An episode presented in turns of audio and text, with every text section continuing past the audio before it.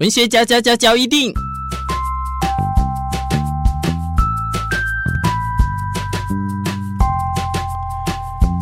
欢迎收听文学嚼一定。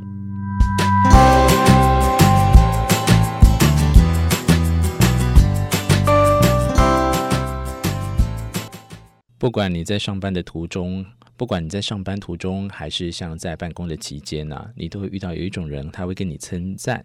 在这样称赞呢，其实你会不会分辨出他是不是客套话？那又衍生出不会培育人才的主管，还有不受部署信赖的主管，特别都喜欢讲客套话。诶，这在无形中会不会引起对方的反感呢？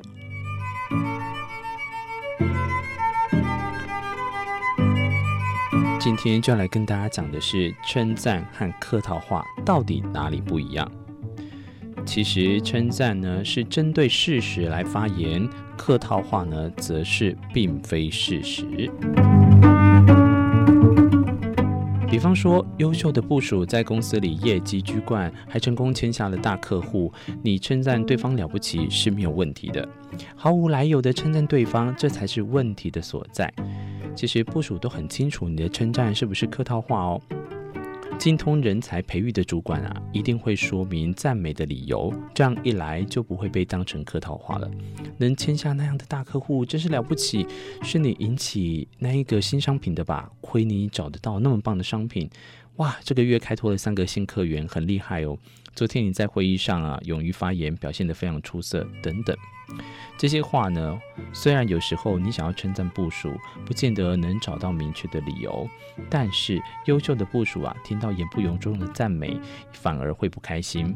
所以你要利用第三者间来间接的称赞对方。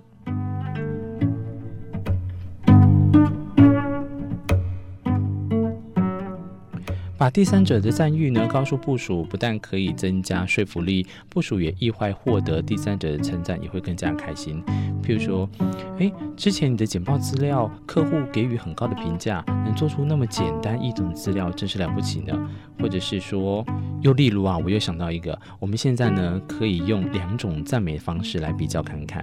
第一个，你既然打败了 A 公司抢下标案，真是了不起。第二个是说，部长说你打败了 A 公司，抢下了标案，非常了不起哦。第一种呢，第一句话虽然部署听了会很开心，但第二种的方式啊，由部长说你打败了 A 公司，抢下标案，非常了不起哦。这种对方意外的惊喜、喜悦之情，想必会更加的强烈。所以也希望大家特别注意啊，用这样的赞美方式呢，千万不要说谎，因为如果第三者没有称赞你的部署，你却捏造啊虚假的赞美。这日后呢，如果部署跑去跟第三者道谢，第三者拆穿了你的谎言，那你跟部署的信赖关系也就毁了，这不是无凭无据的客套话了呢？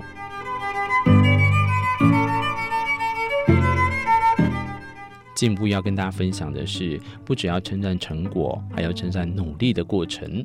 因为称赞对方的时候啊，要说明理由。但有一些部署的工作接近支援的性质，做得再认真也得不到主管的称赞。主管呀，也只认为他们做得好是应该的。比方说，像业务或推销员这一类的工作性质，虽然跟业绩有直接的关联，而且要直接面对客户，因此被称赞的机会都会比较多。反之，像助理、事务员、会计这一类的职员就没有什么被称赞的机会，是这样吗？不懂得培育人才的主管只会称赞部署的成果，所以你想看看，成果斐然的部署一直被称赞，其他人连被称赞的机会也没有。有时候啊，犯点小错还会被严厉的斥责，这是非常不公平的对待。